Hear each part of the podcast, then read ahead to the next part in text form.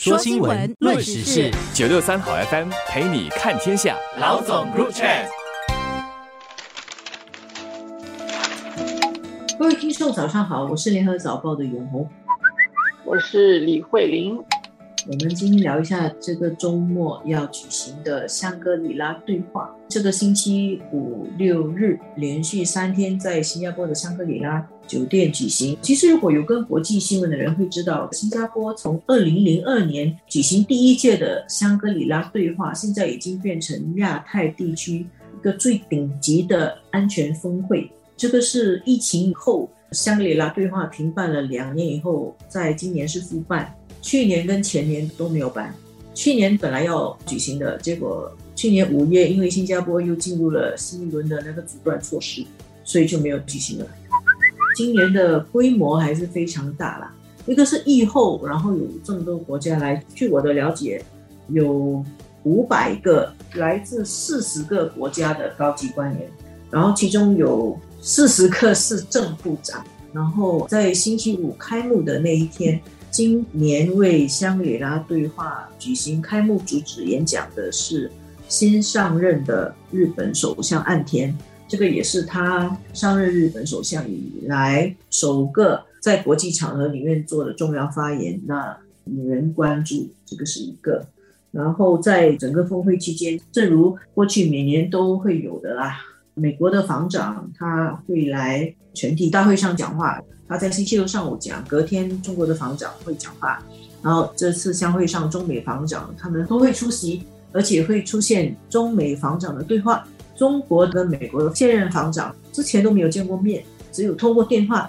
也因为疫情的关系，大家也不好出访，不好旅行。那么这次香格里拉对话有一个难得的机会，中美防长会在新加坡搭建的这个舞台上进行对话，还有很多双边啊。三边的活动啊，据了解，美日韩防长也会在这里对话。澳洲的新防长 Richard Knowles 他也会来，然后他会跟美国的防长进行对话。同时，新加坡作为东道国，也会有一系列的外交，包括日本首相岸田文雄他会正式访问新加坡，跟李显龙在总统府有会面，然后还有新加坡的国防部长黄永红跟。来访的很多个国家的防长会有双边的会面，包括跟美国防长、中国防长、印尼防长、马来西亚防长等等啊，所以会是一个非常忙碌的一个周末，也算是一个盖冠云集啊，各方瞩目的一个安全大会。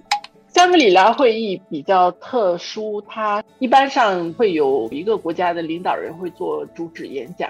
其他的房长会参加啊，他这个是房长的，但是新加坡其实不是真正主办这个相会的单位啊。新加坡其实是场地提供，他是支持办这个会议，但是大家现在都把它叫做新加坡的香格里拉会议啊。但是真正主办这个香格里拉会议的是国际战略研究所，英国的机构啊，对。比较熟悉国际的安全战略这方面的国际论坛的话，其实最重要的一个安全会议应该是慕尼黑的安全会议，那个是叫做 Munich Security Conference。但是今年他也做了一个线上的会议，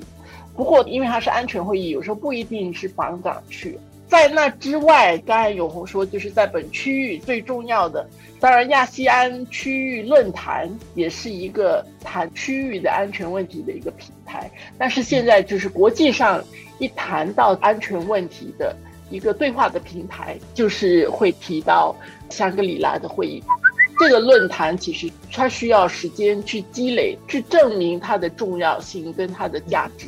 这些年来这样的经营，而且因为新加坡这个地方还是比较中立的嘛，对其他的很多国家来说，你愿意办论坛是一点，要人家愿意来，什么样的级别的人愿意来，那很多考虑的嘛。所以之前我们也看到有一些年不一定中国的防长每一次都来，是的，这一次联合国的。这个安全理事会的主要的这几个成员国是不是他防长都来？其实也不一定是啊，所以我们得看那个组合啊，这是怎么去看这个会议本身它的重要性？而刚才永红所说的冠盖云集啊，来的有首次登台的首相啊，首次在这边面对面的中美防长等等。但是有一点是，这个时间点本身是大家会特别特别关注的吧？因为现在世界好像越来越紧张，越来越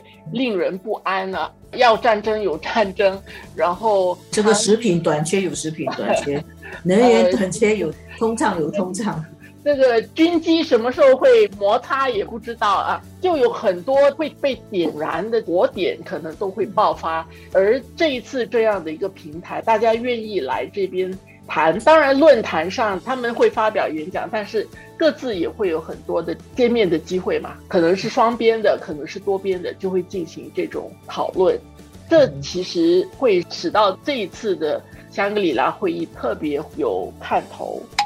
刚才慧玲一直没有去点破一个，就是今年二月二十四日，俄罗斯对乌克兰开战嘛，那么是发生在欧洲的战争。但是这个俄乌战争，它确实是深度的影响了冷战以后的国际战略格局，然后它也影响能源啊、供应链啊、食品。然后对亚洲来说，这种国际上的壁垒越来越分明，而且有一方挑起了战争，就引起这个事端，这样的事情会不会发生在亚洲？大家其实感觉到很警惕的。然后亚洲自己有自己的火点嘛。也近在眼前的，其实就是海峡两岸。相信这一次美国防长奥斯汀和中国大陆的国防部长魏凤和他们见面的时候，应该也会谈到两岸。当然，美国跟中国在这个问题上，他们持有的立场会是不同的。这样子谈，可能也要有一个交锋。然后，我们希望这些